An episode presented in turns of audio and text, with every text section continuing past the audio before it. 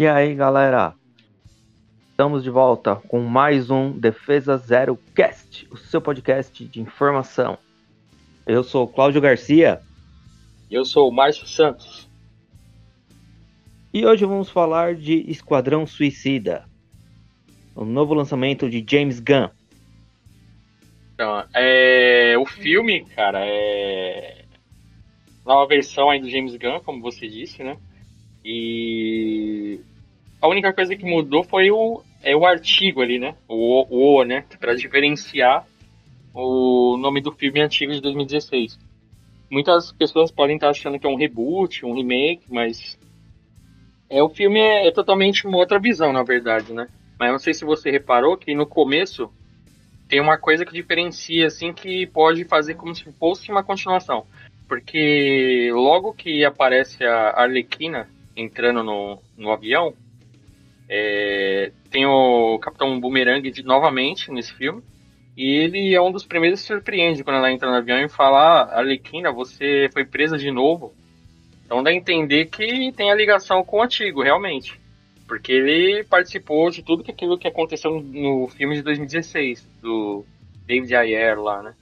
Então, eles deixaram, não sei se foi proposital que o James Gunn quis fazer, mas tem uma certa ligação com o filme antigo, ou alguma homenagem, né? Então dá a entender que pode ser considerado uma, uma continuação mesmo. É, isso para quem não sabe, tá? Vamos até explicar. O Esquadrão Suicida é um esquadrão de mercenários que trabalha para Cadmus sob a supervisão de Amanda Waller. Eles seriam iguais os Thunderbolts do que a Marvel criou. São super-heróis, eh, são vilões e agem como, vamos dizer assim, super-heróis, mas de um jeito diferente. Porque se eles morrerem em missão, não se perdeu nada. É, então, ele na verdade é o trato que ela faz, né? É, todos vão para uma missão, é, tendo êxito na missão, é 10 anos a menos na, na sua. É, de, no caso, é seriam 10 anos a menos de prisão, né? Então aí no, é, é, o mesmo caso que acontece agora nesse filme. Eles injetam como se fosse um mini explosivo no, na cabeça de todos os integrantes e Amanda Waller a, aponta isso, né? Caso alguém é, abandone a missão ou não faça nada que é orientado, aí simplesmente ela explode a cabeça do, do integrante, né? Então é, é justamente por isso. No filme anterior é, é, apontado isso e o próprio Will Smith que meio que dá até é, a gente falando sobre filme, até ele que dá o título pro, pro grupo. Porque quando a Amanda Waller dá essa explicação, falando que é, é um grupo que vai fazer uma missão e se ninguém seguir ou abandonar, simplesmente morre. E aí o Smith fala, ah, então é basicamente um esquadrão suicida.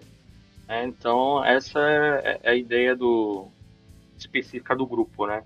Do Esquadrão Suicida, fazer missões que é, é como se fossem um Black Ops, né? Umas missões que devem ser seguidas e se caso de qualquer problema, o governo também não vai reconhecer. Então eles têm só que executar aquela missão para poder é, ter o êxito, mas não vai ter mérito nenhum, porque quem vai ter o mérito é o governo e o pessoal da, da Amanda Waller. galera. É, galera, então a gente vai já deixar uma coisa clara, a partir de agora teremos spoilers. Muitos spoilers.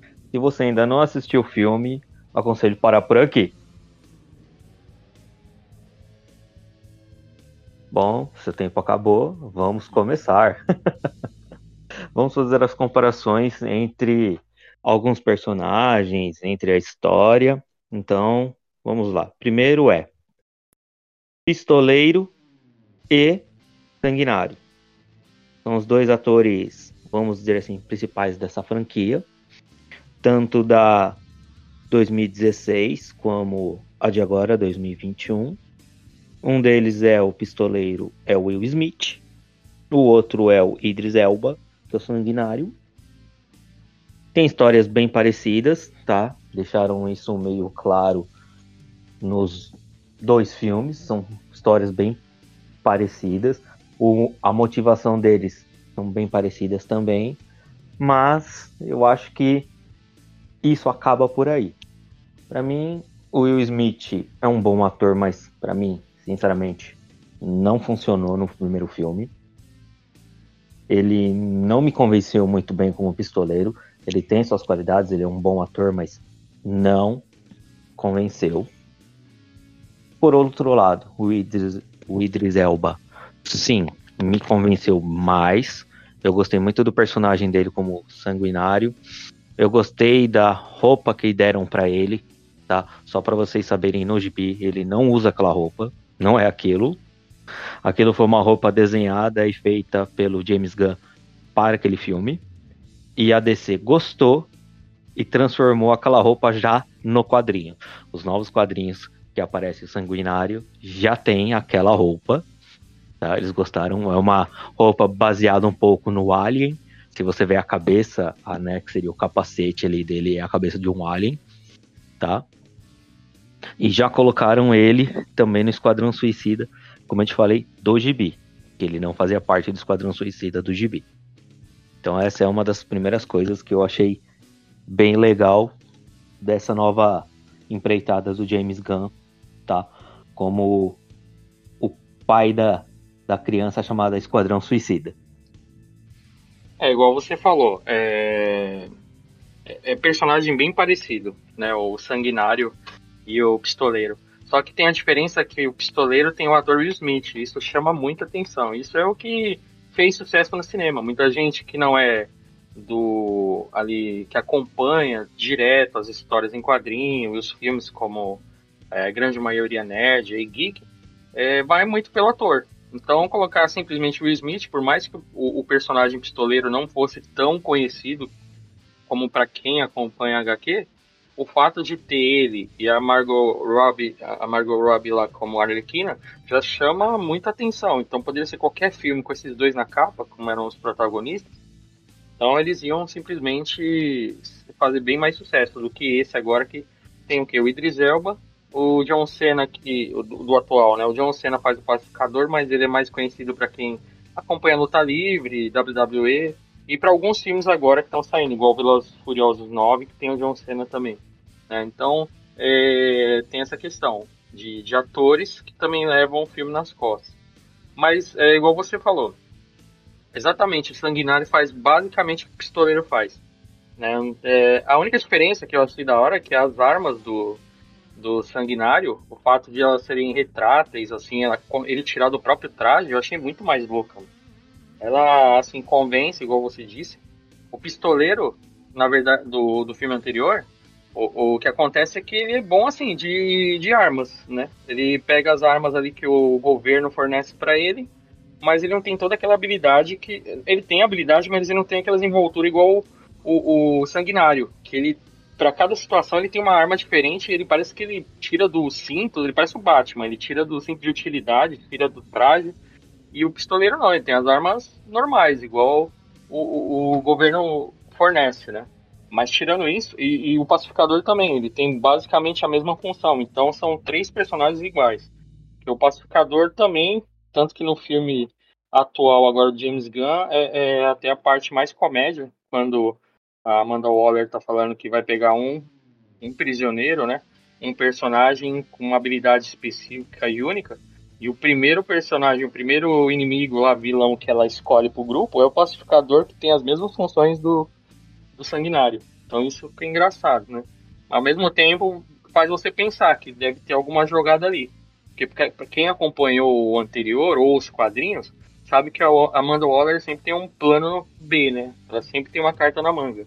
Então ali na hora, assim, eu, eu imaginei também. Eu falei, mano, ela deve ter algum plano para ter duas, duas pessoas com a mesma habilidade no mesmo grupo. Então ele, ele deve, ela deve ter algum plano para poder é, desenvolver durante essa missão. Bem, bem nítido, né, pra gente que, vamos dizer assim, acompanha quadrinhos, essas coisas, e sabe que sempre tem que ter um plano B, principalmente o pessoal da Amanda Waller. Mas, assim, eu gostei bastante, gostei de alguns outros personagens que foram introduzidos da, da, da maneira que foram. Um exemplo foi colocar o o Bolinhas, vai colocar o Tubarão Rei, sabe? São personagens que, vamos dizer assim, é sempre personagem tipo B ou C. E eu achei que eles ficaram bem legais na mão do James Gunn. Para ser assim mais exato, eu acredito que o que se resume o Esquadrão Suicida é é um Deadpool da DC. É um filme igualzinho o Deadpool 2. É aquele filme que é engraçado, ao mesmo tempo é de super-herói, ele é levado a sério, só até um certo ponto. É, ele é levado a sério, entre aspas, né? Porque é, comparado ao de 2016, aquele é levado a sério. Esse tem muito mais piadinha, né? Ele tem um clima, por mais que tenha aquela sanguinolência lá, sangue por todo quanto é canto, dá pra ver que é muita levada pra, leveza, pra, comédia, pra, aquele humor negro, né? Que a gente tá acostumado a ver em alguns filmes aí, Tarantino, alguns filmes desse tipo. Sim, eu gostei muito também da Caça-Rato 2, que não é o original, não é o que a gente está acostumado nos quadrinhos, é a filha dele. Então, eu achei que alguns personagens foram trocados, mas ficaram muito bons. É, é. Ele, é, esse, igual você falou, é, o Caça-Ratos era o pai dela, o principal, né? Não ela, né? Isso. Que nem então. o caso que eu gostei também foi como o James Gunn deu um jeito de falar do Esquadrão Suicida anterior e ao mesmo tempo descartar ele. Que foram os 10 primeiros minutos do filme. Aquela sequência de mortes e mortes e mortes, sabe? Eu, sinceramente, eu queria que o James Gunn não tivesse matado um personagem, que seria o Boomerang.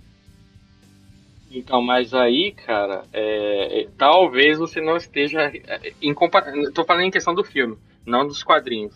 É, você não tá levando em consideração que o Boomerang no primeiro filme não faz nada praticamente, cara. É o cara mais não, não vou falar que é o mais descartável, porque tem personagem mais descartável que ele.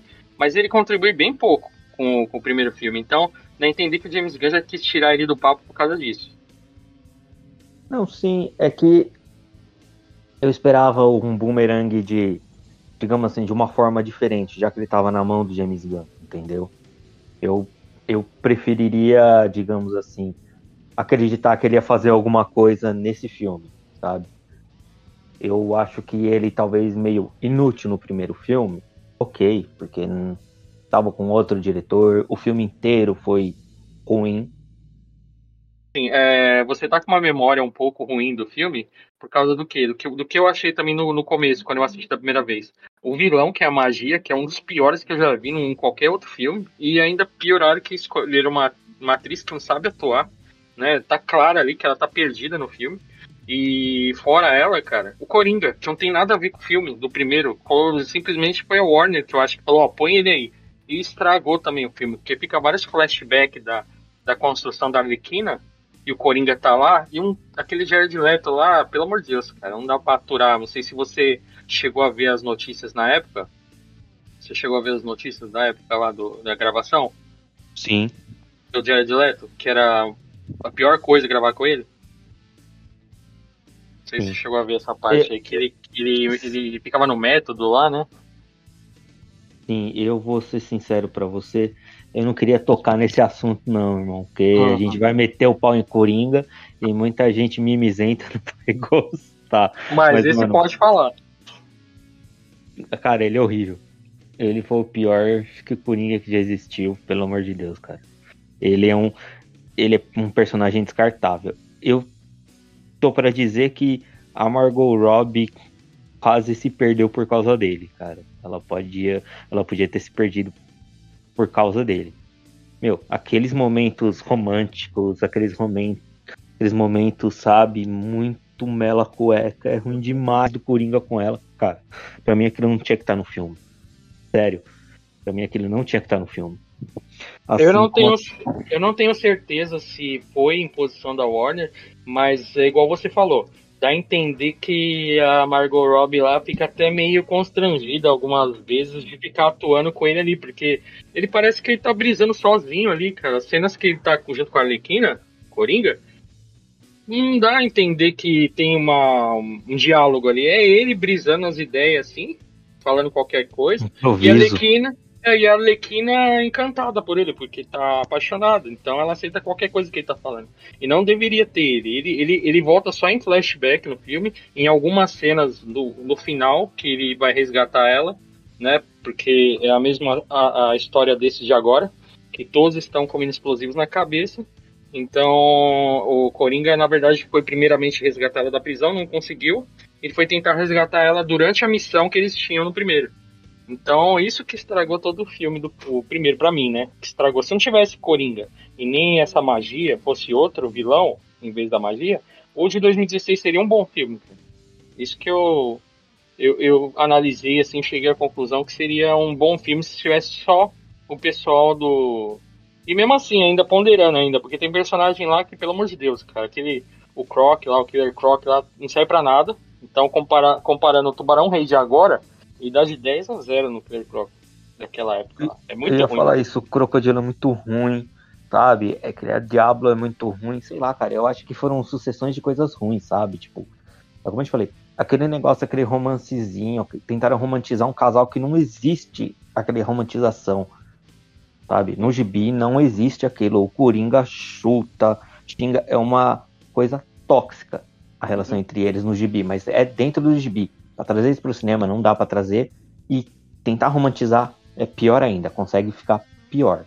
O Coringa tenta ser tipo um cavaleiro, né? Tipo, tenta é, ser amoroso com ela. Isso- é isso que você falou, não tem isso no gibi. Na Não verdade, a parte, isso. da, a parte da Arlequina tem, mas a parte dele que ficou estranha. É, é ruim demais, cara. Eu achei, eu achei horrível em tudo isso. É, que eu te falei, que a gente tava falando do, do Capitão Boomerang, que eu tinha falado pra você, era só de utilizar talvez futuramente no Flash.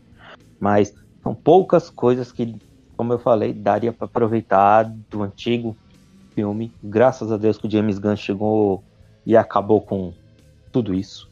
Hum. É, mas acabou entre aspas, porque o James Gunn ele deu uma entrevista falando que não achou ruim o filme, assim. Ele tentou até homenagear em várias coisas. É, tem uma cena no filme que é muito engraçada, assim, que, que é aquela que eles estão falando com o Pensador, que é do Flash também, né? Tem um monte de personagem que é do Flash, né?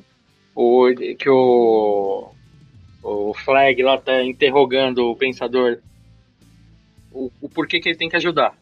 Né, que eles estão até em cima de um, de um, de um, de um prédio todo destruído, de frente para o Jotunheim lá, que fica até os canos, até tem a passagem, aparece Jotunheim nos canos, assim, em cima do prédio, você lembra? Lembro. Nessa parte aí, é engraçado que o Rick Flag, ele fala as imposições lá pro Pensador, fala, ó, se você não ajudar com a missão, você morre, se você der instruções erradas, você morre, aí a Arlequina já começa a viajar, fala, se você tiver um carro com a placa com as letras do seu nome, você morre, se você, É. se você não combinar as roupas, as cores da roupa, você morre. E aí ela fala, se você também tossir sem pôr a mão na boca, você morre. Você morre, é. Essa é a melhor. E isso aí tem no antigo. No antigo tem exatamente igualzinho, cara. Que é o Rick Flag falando pra equipe isso aí. O Rick Flag fala, ó, se vocês não ajudarem com a missão, vocês morrem. Se vocês abandonarem a missão, vocês morrem. E se vocês porem um pé no saco, vocês morrem. Quando está a equipe do Will Smith na frente dele, né? Do pistoleiro. E aí Uhum. também a Arlequina interfere. Ela fala, ah, eu sou meio chato às vezes, eu posso falar. Aí o Flag já corta ela, mas mano, cala a boca. ela ficou boa nos dois filmes, cara. Isso aí não tem como negar, cara. Nos dois filmes a Arlequina é o que salva. Assim, de todo. Comparando ao antigo, né? Sim, é, os filmes dela, que ela deu um, um, um ar bem, bem engraçado, bem louco no, nos filmes. Cara, é, é sensacional. Eu não consigo ver outra pessoa que não fosse a Arlequina pra. a Margot Robbie pra fazer a Arlequina, cara. Aquele momento que você fala assim, que tem ator que nasceu pro personagem, eu acho que ela Uhum. foi esse caso. E- mas só que ela deu entrevista já falando que meio que ela quer se afastar um pouco, porque meio que saturou, né? Já três filmes praticamente seguidos com ela, mano. Já meio que. Ela mesma já cansou, porque ela tem uma produtora e ela também faz vários filmes assim que. Eu não sei se você sabe, eu pelo menos não sabia. Tem vários filmes que concorreram ao Oscar aí que é da produtora dela.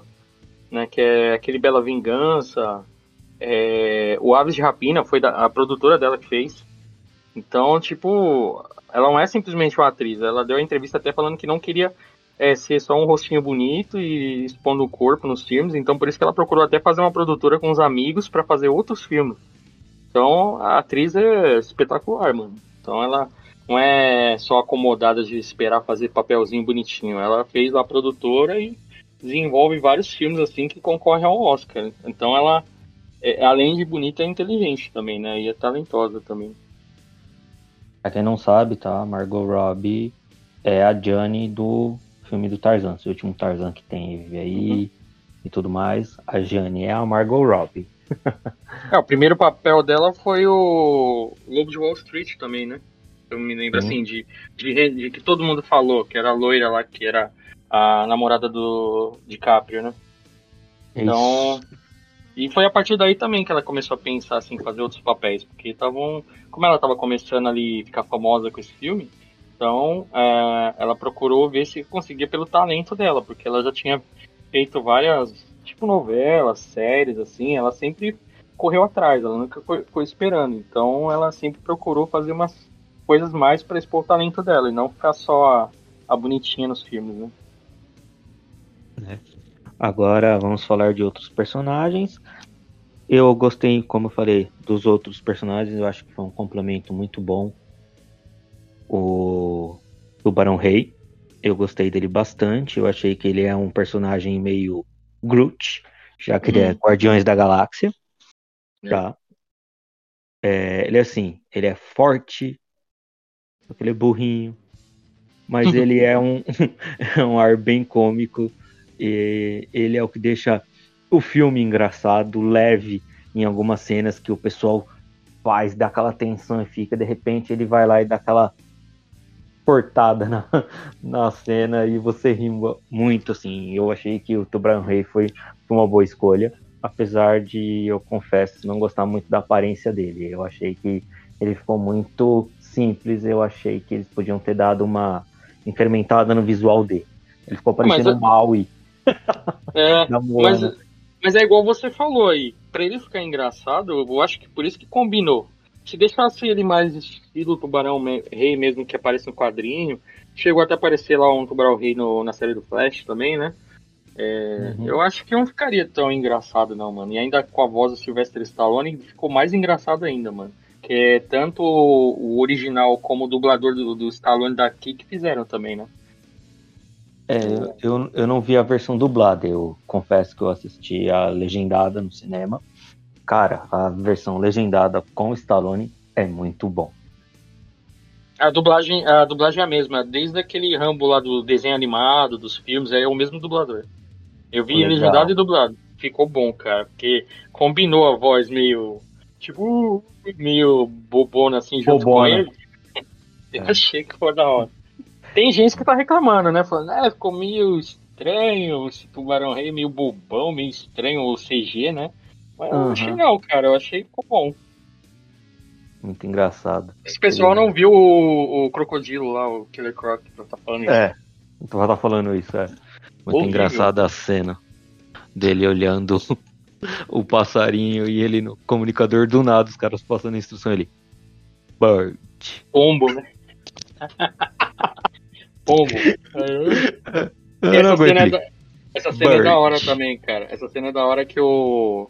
No comunicador, o Flag tá chamando cada um como se fosse por um apelido. Ele chama a rato, caçadora de ratos 2 lá de Ratatouille, né? Fala é. Ratatouille. Aí ela responde. Aí só chama o Bolinha de, de Abner porque é o nome dele mesmo, né? É. Cara, mas pode falar qualquer coisa, mas eu acho que o cara mais poderoso ali é o Bolinha, cara. Quem tem é. poder ali? Ninguém tem poder. Você viu o que, que ele faz lá no final? Pelo amor de Deus, cara. Se ele. Se, se, o, se, o, se o Sanguinário tivesse mandado bolinha lá no lugar da Alequina, ele tinha acabado com a luta em um segundo. ele, ele tivesse ficado na altura do olho do, do, do monstro, ele tinha soltado aquela rajada de bolinha lá bem no olho e já acabava a luta. Já acabava é. a batalha toda. É. Eu... Então, assim, cara, e, e, falando em monstro, é assim. É, eu gostei do filme inteiro. Mas esse vilão, cara. Eu, eu confesso que quando apareceu meio que baixou um pouco a bola, viu, cara? Eu esperava um vilão mais. mais top, assim, sabe, cara? Ou, como eles são vilões, tinha que parecer um herói, mano. Já pensou se aparecesse um herói, assim? É, chegaram a cogitar em uns fóruns aí que poderia ser o, o Superman, igual teve lá no ponto de ignição, que o Superman tava preso também. Não sei se você lembra da animação, que o Superman fica preso lá, ele não tem os raios de sol e ele ficava meio fracote. Aí quando tiravam ele, ele começava a arregaçar tudo. Sim, eu lembro desse. Falaram do é... Bizarro também, cara. Putz, já pensou Bizarro? Você é louco. Ia ser uma bela entrada, assim, né? Não sei como que eles iam explicar o bizarro ali, né? Mas. Sei lá, cara, eu esperava qualquer outro personagem. Aquele. O, é Starro, né? O nome? Isso mesmo. Eu não curti muito aquele vilão, não, viu, cara? Eu comprei porque já tava no final do filme mesmo. Eu falei, ah, cara, é que tem pra hoje. Cara, assim, eu eu já suspeitava, para não falar que eu tinha certeza, só pelos trailers eu vi aquele tentáculo, olhei assim, falei, mano, eu sei quem é esse cara. Mas, assim, o Starro, na minha opinião, foi um, foi um bom vilão, eu confesso. Eu gostei dele, assim, como vilão. Não gostei como ele foi usado como vilão. Ele é o primeiro vilão da Liga da Justiça. Ele é mais ou menos aquilo que a gente viu no, no, no cinema, aquilo que a gente viu na tela tá? Mas eu esperava ele um pouco mais ameaçador, um pouco mais de destruição. Achei que ele ficou muito, digamos assim, um vilão que foi muito fácil de derrubar, entre aspas, em pouco tempo. Não, e ele ficou parecendo o Patrick Estrela lá, né, mano? Do, do Bob Esponja. É, é, era o que eu ia falar agora. É... Como eu falei, eu gostei. Eu só não gostei exatamente foi disso, foi de como ele ficou na tela, em como ele foi utilizado e o tempo que ele foi utilizado, sabe? Eu esperava um pouco mais do vilão. É, infelizmente, isso é algumas coisas que acontecem em muitos dos filmes. Os filmes se arrastam, sabe? O filme inteiro é aquela coisa e nada acontece, não tem, você não enfrenta o vilão final, você não enfrenta a ameaça e faltando 10 minutos para acabar o filme, eles vão lá, enfrentam uma ameaça e vence. Sabe? É o que eu achei ruim dele. Sabe? Não foi uma batalha, uma coisa assim. Eu, sinceramente, como eu te falei, eu esperava um pouco mais dele. Ele não é um vilão ruim, eu só não achei que ele foi muito bem aproveitado. Eu esperava mais dele, mais destruição, mais ataques, mais, sabe? uma certa dificuldade maior para ser atingido. Então, aí você, não sei se você é, percebeu no final, o James Gunn faz um esquema ali, a, a forma que ele coloca o vilão depois de derrotado, o que, que ele fala, que você fica pensando, pô, mano, o que, que ele quis dizer com isso? Que, eu não sei se você lembra, quando derrotam o Starro, ele fala, é, é ele fala que ele só tava lá no espaço de boa, cara. ele não queria vir pra Terra. Quem trouxe na, pra Terra foi os americanos, não foi ele que veio pra Terra. Então, uhum. daí, é, é, na última, eu não sei se você lembra, mas a última frase ele fala. É, ele fala pelo é, comando de voz dos outros, que ele tá. Até pelo general Soares, lá, o presidente Soares, lá, o velho. Ele fala, eu só tava no espaço curtindo as estrelas. Mais ou menos assim, fala isso. Também entendi é que ele não era o vilão, mano. É. Não queria nem estar tá ali, cara. Tipo, eu tô aqui porque vocês me trouxeram. Eu tava é lá meio que boa. uma crítica, né, mano? É. E crítica é o que mais tem nesse filme, né? Porque aquela aquela líder da resistência, eu acho, eu gostei disso aí. Quando chega o pessoal para resgatar o Rick Flag e mata todo o acampamento.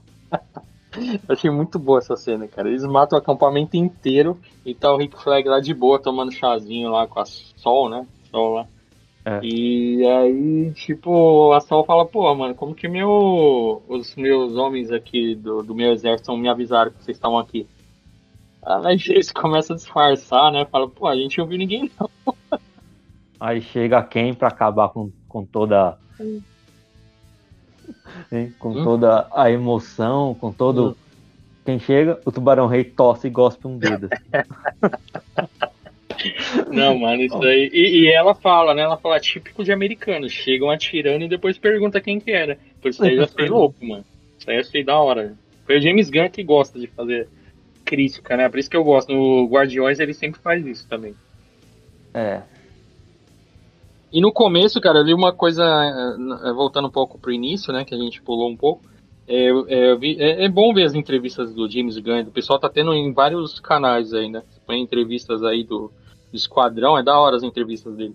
Aí tem uma entrevista do James Gunn que ele explicou o porquê aquela cena do começo, logo, que aparece o, o sábio, né? Aquele, o primeiro que aparece no filme, que ele tá preso e jogou, jogando a bolinha na parede Uhum. que ele mata um pássaro. Ali, não sei se você viu a explicação dele. Não. A explicação dele é, na verdade, ninguém sabe se é mesmo ou se ele quis só mostrar pra chocar. Uma das ideias foi isso mesmo, pra mostrar que o filme não ia ter meias palavras, que ia ser violência até com animal, que tipo o pássaro tava de boa ali, cara. Ele já matou o pássaro. Aí muita gente é, aí muita gente, é, ele falou, né? Falaram que ele disse na, na entrevista em si, não tá falando, não tá falando, né, tá mais escrito. Falando que aquilo ali foi uma resposta pro pessoal do Twitter, porque do Twitter tem o logo do, do pássaro lá, né? E Uhum. foi antigamente o pessoal do Twitter que apedrejou ele lá, que resgatou lá as falas lá. é, eu não sei se era homofóbica ou racista que ele teve no passado e trouxeram agora, e por isso que fez todo esse estardalhaço por algumas opiniões dele meio estranhas, né? E aí fi- fizeram a, a Disney tirar ele do projeto do Guardiões 3, né? Por isso que meio que ele fez aquela cena, meio que pra. dando a entender, ó, matar o pessoal do Twitter ali, que é o. que significa aquele passarinho ali, ó. Uma das explicações foi essa, né? E a Uhum. outra que o pessoal gosta, que é a melhor, é um canário ali. E nas histórias em quadrinho, que no, no filme da Aves de Rapina não, não tem isso. Tem uma história no quadrinho que quem manda ele pra prisão é a Canário Negro. E aquele passarinho é é um canário. Não negro, é um canário, né? Então ele Uhum. matou ali porque ele lembrou que foi a Canário Negro que mandou ele pra prisão. Isso aí eu achei da hora também, essa, na, na entrevista. Legal. Tem Mas- bastante entrevista da hora. O, o John Cena, todos os lugares que ele vai fazer entrevista, ele vai com a roupa do pacificador. Não sei se você viu. Eu vi isso, eu vi. e tá com uma privada na cabeça. É, engraçado, na versão legendada fala privada. E na versão dublada fala que é um pinico na cabeça. Eles Ah. mudaram algumas coisas, assim. Eu acho que o pinico fica melhor, cara. Fica parecendo um pinico é, espelhado ali na cabeça dele, né? É, fica melhor pinico mesmo. Oh, e a cena falando do, do capacete dele, a luta dele com o flag refletida no capacete, puta, é muito louca aquela cena. Não, foi muito boa. A, a luta do John Cena lá com, com o Rick Flag foi muito bom, cara. Muito, muito bom. Pacificador de Rick Flag. Mano, muita treta, muito tiro, muito louco. Porradaria mesmo, né, cara? O negócio Porradaria, é foi... aquilo que a gente queria ver. Vamos falar o português, claro. É tudo que a gente queria ver no cinema. E no filme de 2016, o Rick Flag ele ganha os outros mais no grito. Ele quer ser o. Como ele é o braço direito da Amanda Waller, ele quer ganhar todo mundo no grito. Você não vê ele muito porrada. Mas nesse não, nesse novo É. ele já veio pra mostrar pra que, que ele. para que, que ele foi chamado, né? Sim, eu gostei bastante. Foi disso também, da porradaria. Eu gostei muito da, da Caçadora de Ratos. E meu especial foi o Sebastian. Pra mim ele é o melhor Ah. de todos. É, ratinho da hora. Você viu um meme falando que esse ratinho é o mesmo do ratinho do, do Homem-Formiga 2, que. Do Homem-Formiga 2, né? Que ligou lá Não, o, é o aparelho do- da van. É do Homem-Formiga? esse é do Vingadores Ultimato. É, né? Que ele É ele que mexe na. mexe na- no aparelhinho lá do, da van, né? Da van que gospe o. Que faz voltar o. Homem-Formiga. Nossa, aí também foi viagem. Mas o, o- a Caçadora de Ratos 2, no começo eu não tava gostando, porque é igual o John Cena fala quando veio a primeira vez ela. Fala, puta, mano. É, é, é, tipo, ela tá dormindo, toda mole. Aí a Amanda Waller chama ela lá, ah, eu tô cansadinha, sei o que. Eu falei, meu, sério que vai chamar essa, essa mulher aí? E até o John Cena fala Millennials, né? Que é o pessoal é, novato, novinho agora. Que de, é, que é os que inventaram esse negócio de cringe aí, sei o que, que todo mundo é velho. E eu achei é. da hora isso aí, eu rachei o bico quando o John Cena falou isso. Mas é, no começo eu não tinha gostado muito não, porque ela, ela vivia meio que parecia dormindo, meio cansada. Sim, ela quase foi comida viva. Não, e ainda ela ficou de boa, né? Ela, ah, sério, é. foi, foi. Não, e o pior é que tem também. Depois você procura entrevista, quem estiver ouvindo, procura as entrevistas. Tem entrevista do pessoal, a Margot Robbie, é, falando que realmente a atriz, a única coisa que ela sabia fazer quando não tava gravando era dormir, cara. Ela dormia em qualquer lugar. Aí eu acho que o James Gunn pegou isso e colocou no filme. Porque ela dorme em qualquer lugar, cara. É uma cena lá, a Margot Robbie tá tipo pintando a cara dela lá, o John Cena zoando e ela tá lá desmaiada lá na cadeira, lá babando. Eu falei, nossa. nossa. E é muito boa a atriz, cara. Bonita e trabalha muito bem. Achei, assim, depois da metade do filme pra frente, é perfeita, cara. A história dela lá, do, dela com o pai dela lá em Portugal, né? Que é o, que é o Taika Waititi que faz a participação, né? Que ele é o Caça-Ratos 1. Eu achei muito boa, cara. E até chegar ao final, né? Que ela tem a participação principal ali, aquela cena dela ali convocando os ratos ali, foi muito louca também.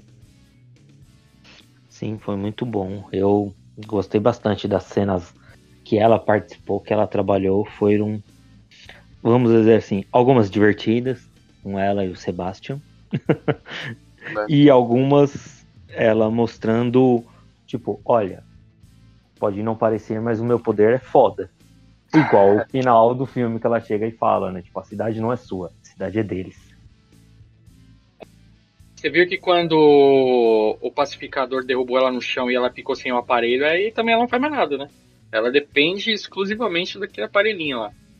Ela ficou com medo, assim, né? Não me mata, por favor, por favor. Começou a ficar em pânico lá. É, é que ela é uma menina, né? Uma adolescente que tem o poder para controlar ratos. Ela não tem nenhum poder específico igual o Bolinhas, que é dele aquilo, né?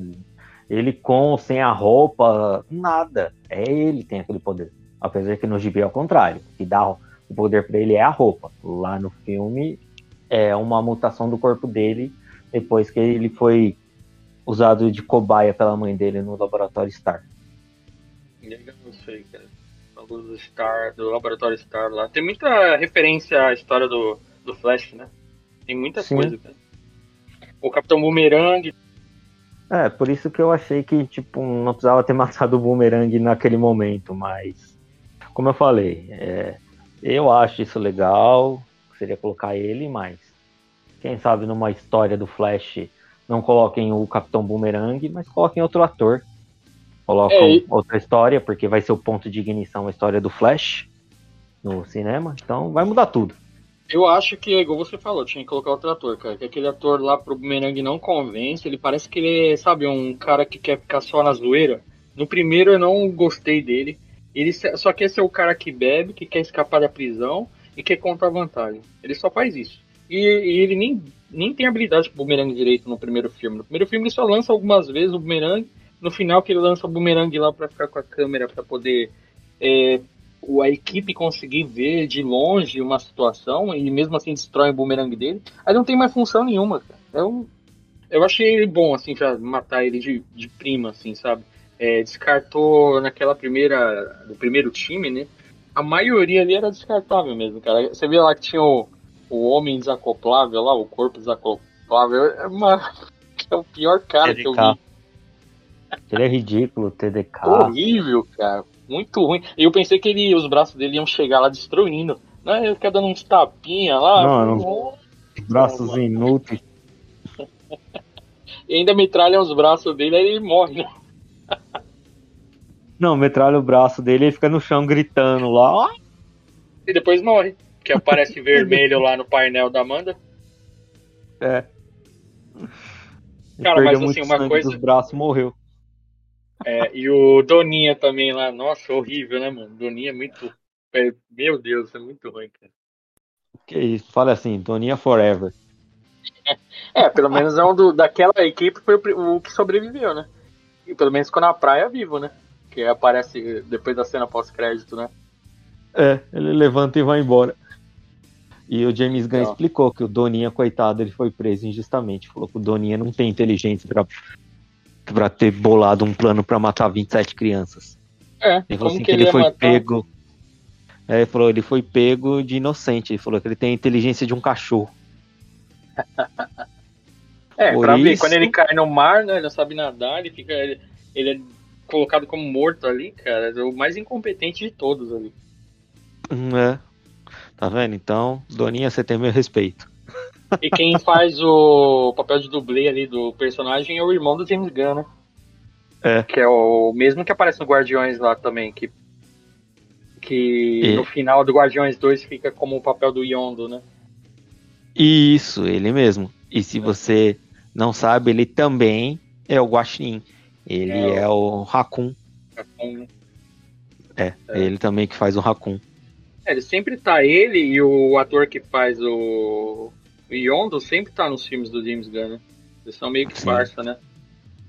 É. Mas eu, é, é, igual a gente tá falando, esses primeiros que morreram, foi bom, cara, pra dar aquele choque, porque eu pensei que aquele primeiro time seria o Esquadrão Suicida, e eles iam resgatar alguns outros, que era o John Cena, o Pacificador, o Sanguinário, lá dentro daquela ilha para mim era isso. Eu fiquei procurando muito, assim, notícia, né? Então eu pensei, pô, por que, que só tá esses aí, cara? Aí eu falei, deve ser que vai se juntar outros lá no meio da ilha com eles, cara. Mas como se estivessem presos, né? Não que ia acontecer aquilo tudo, aquela matança, né?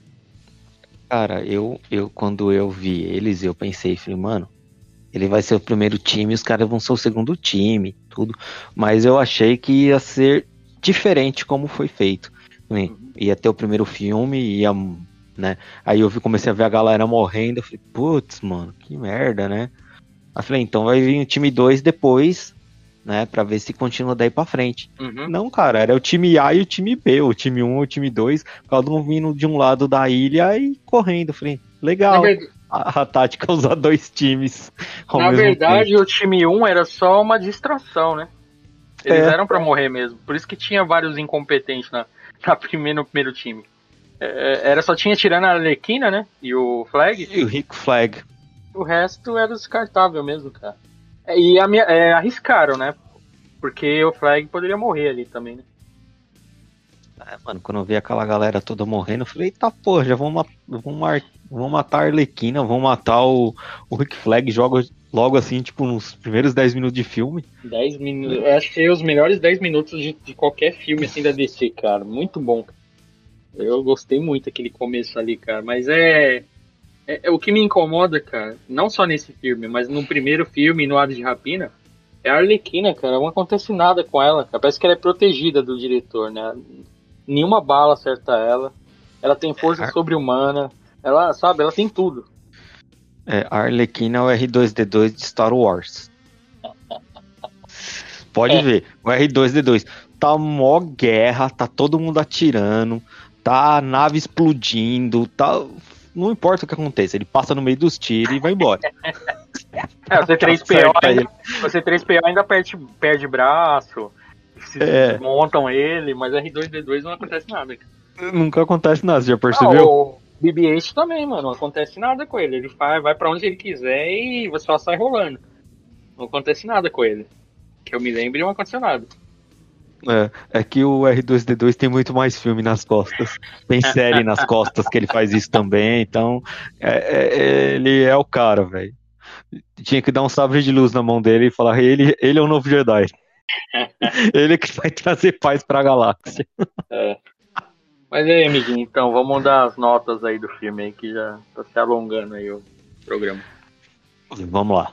Cara, na boa, eu gostei bastante do filme. Eu acho que a proposta que foi feita do filme foi cumprida, tá?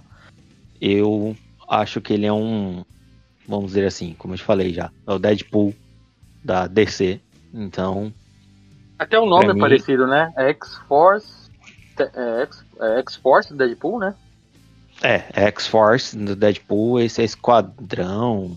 É Force, é X, é Task Force X lá, Força Tarefa X, Isso. né? Isso, Força Tarefa X. Uhum. É, até o nome é parecido, ó.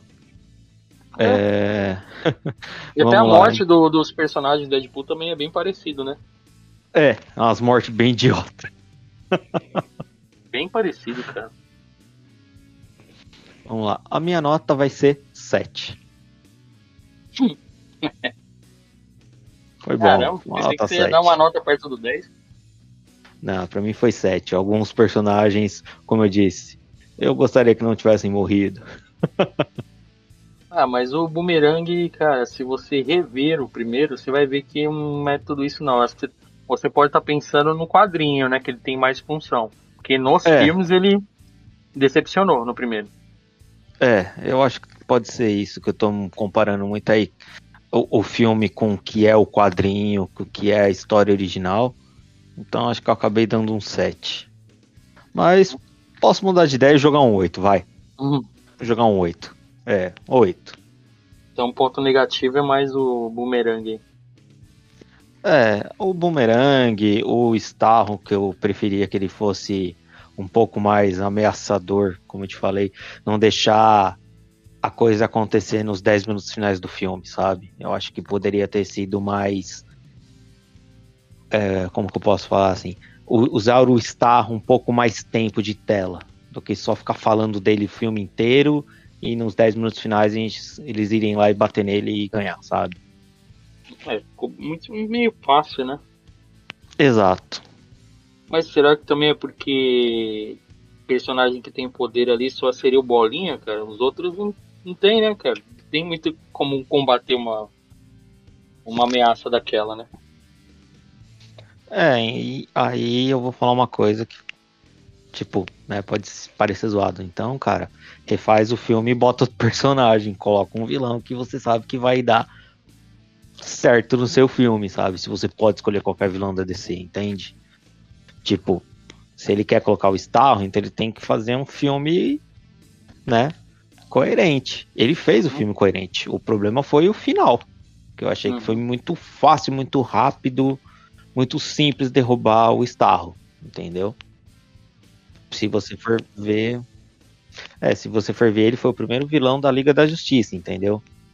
Ele não é também um vilãozinho. É, é se você comparar Ruela. isso aí que você tá falando, realmente, ele meio que um balanceou, porque se foi o primeiro da Liga da Justiça, cara, por que, que eles iam conseguir derrotar? É, ficou bem estranho isso aí mesmo. Se você colocar lado a lado, porra, precisou da Liga da Justiça para derrotar ele da, da, outra vez, da primeira vez, né? E agora o. Exato. O Esquadrão Suicida que nem tem, assim, não digo, eles não são meta-humanos, né? Sim. Então, como, né? Acontecer isso. Sua nota então é 8. É, vou deixar 8, vai. Vou ser bonzinho, vou deixar 8, porque eu coloquei 7, você já. Pô, você foi muito mal. Beleza, vai ser 8. Então, cara, eu já eu, minha nota é, é, se eu fosse fazer esse programa logo que vi o filme, ia dar 10.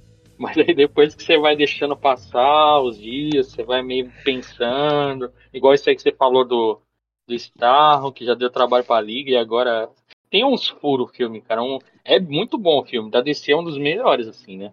Eu gostei até Sim. mais do que o Snyder Cut lá, o, é, o Liga da Justiça, cara. Mas é outra, outro segmento, né? É mais sério é. a Liga da Justiça. Mas, cara, teve, assim, eu gostei de praticamente tudo. Esse choque que dá no começo, que você já não pode se prender, igual ele disse, não pode se prender a nenhum personagem, porque qualquer um pode morrer. Ele foi uma das coisas que ele falou antes de sair o filme, para divulgar o filme, né? Só que tem um uhum. pôster do filme que já meio que joga por água abaixo, porque eu não sei se você já reparou, tem um pôster que tem os principais só.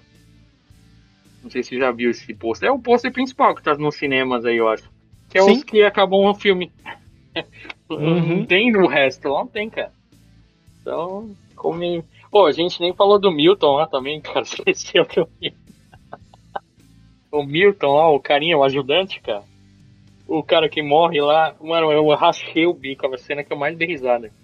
O, o Bolinha lá tá lá no meio do prédio junto com o Sanguinário, tudo aí os caras entram atirando, soldados, e pegam o Milton que é o carinha lá o que trouxe as roupas de disfarce para eles entrar no bar para procurar o pensador. É o cara Sim. que ajudou eles a colocar os explosivos, o carequinha o lá. tiozinho da van. Tiozinho não, o tiozinho cara é novo, pô. Oh, tá bom, é... vai. É o carinha da van. que a Arlequina eu... acha que é o. Não, não, na verdade ela nem sabia que ele tava junto com eles, cara. É, o Bolinha fala, o Milton, aí ela, Milton? Quem, quem que é Milton? Não, e o, e o, o, o, Sanguinário sabia quem era o Milton, mas o, o Sanguinário falou, pô, mas ele tava com a gente? Mano, eu rachei muito o bico, mano. Porque é, quando eles Aí depois no, ela fica... Depois ela fica chamando alguém de Milton, eu não lembro agora. Chama o próprio Sanguinário. Ela fala é o Sanguinário, o, é que ela chama de ela Milton. Ela fala que o Sanguinário se chama Milton. Aí o Sanguinário é. até deixa quieto. Ele fala, mano, eu não vou nem discutir. Aí ela, pô, mas a gente tava falando três horas sobre o seu nome, Milton, e nem foi três horas. Eles falaram, acho que uns três minutos. É. Mano, esse foi o melhor da Arlequina. Ela é muito brisada, cara. E o Milton foi o melhor, né, cara? Porque ninguém sabia, o cara ajudou, ele ajudou muito, até mais do que muito o personagem do começo ali. Então, Tá bom. É, teve cenas assim que dá pra dar risada, tudo, mas uma coisa que me incomodou também, comparado ao primeiro, por isso que não dá pra comparar muito com sempre com o primeiro. No primeiro, cara, a Amanda Waller é mais punho, assim, é, braço de ferro, assim, é, como vou dizer, é mais poderosa, daquela impressão que ela não pode mexer com ela. Ela é tipo o, o, o vilão lá do Demolidor, o, esqueci o nome dele agora. Ah, sei, o Rei do Crime. Ela é estilo Rei do Crime, cara. Wilson Fisk. Ela é estilo ele, cara. Ela não tem poder, mas, mano, ninguém se mete com ela. No primeiro, cara, ela arregaça lá, porque ela, ela bate de frente com todo mundo. Tem uma hora lá que o Boomerang vai peitar ela, porque ele, ele, ele fizeram uma missão que ela queria, só que não foi completa. Aí todo mundo começa a achar sacanagem dela. Aí o Boomerang vem querer se crescer pra cima dela. Fala, olha, eu já fiz, eu tô saindo. Se quiser, bate de frente. Aí ela, vou bater de frente sim, aí. E tipo, e ela tava com o, o, o, o, tablet que ativava as bombas na cabeça dele. Mano, uhum. na hora o bumerangue já murchou já. ela peitava todo mundo, cara. E nesse eu não, não vi muito disso não, cara. Porque aquilo que a equipe dela fez de, de meter o taco de golfe na cabeça dela na, e deixar barato, depois ela fica na salinha dela de boa. Nunca que acontecer no primeiro, cara. Nunca. No primeiro, pra você ter uma ideia, no primeiro ela tem uma missão que ninguém sabia qual era. A, a, primeira missão do Esquadrão Suicida é resgatar ela mesma, que ela tá presa num prédio e o Esquadrão Suicida não sabe. Estão achando que estão resgatando outra pessoa. E na verdade era ela, ela só não falou pra ninguém. Ela tava presa num lugar que ninguém sabia onde era. Aí quando chega o Esquadrão Suicida é a própria sala dela. Ela tava sitiada lá porque tinha uns vilões lá em volta do prédio, né? O... A magia, né? Tava em volta do prédio.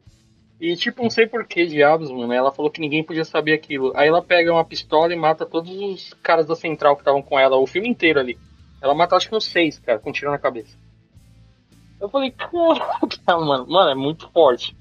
E aí você vê a Amanda, a Amanda Waller nesse, você fala, ah, mano, ela deixou muito barato, cara. Aquilo, aquela traição ali, meter a, o, o, o taco de, de golfe ali na cabeça e ela deixar barato, cara.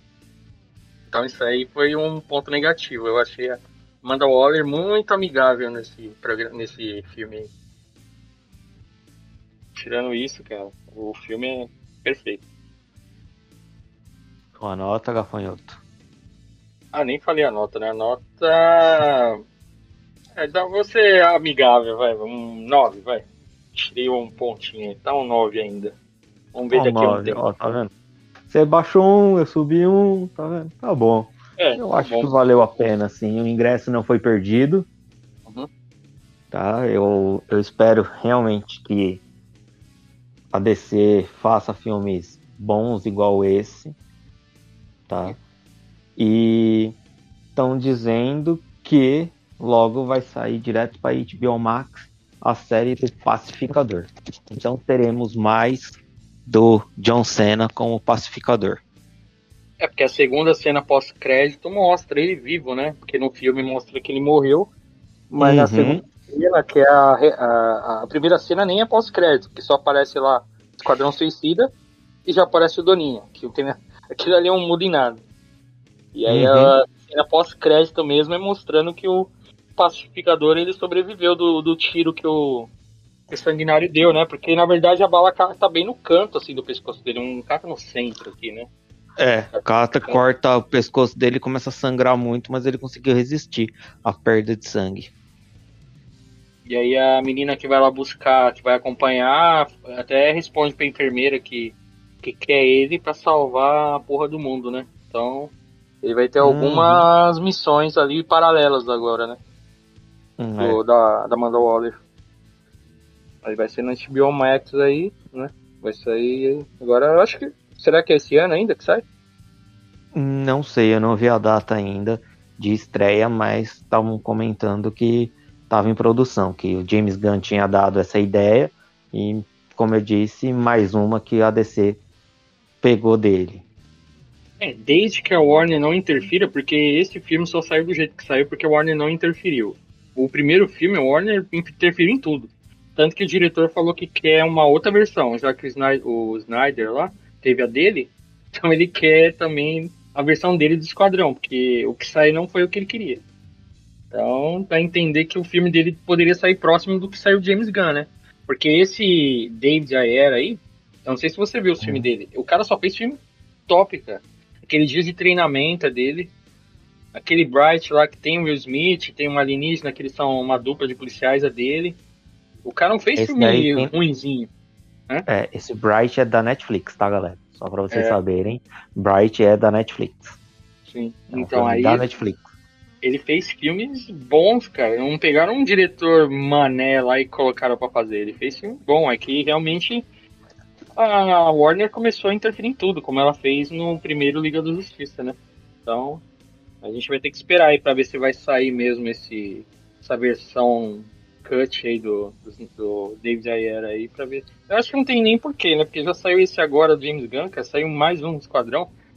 Já vai... Chega, já tá saturando o povo já e ninguém vai querer assistir nada. É. Mas é isso aí então, amiguinho. Então, beleza. Galera, a gente fica por aqui e até um próximo episódio. Até mais. Tchau, tchau. Até mais. Abraço. Falou.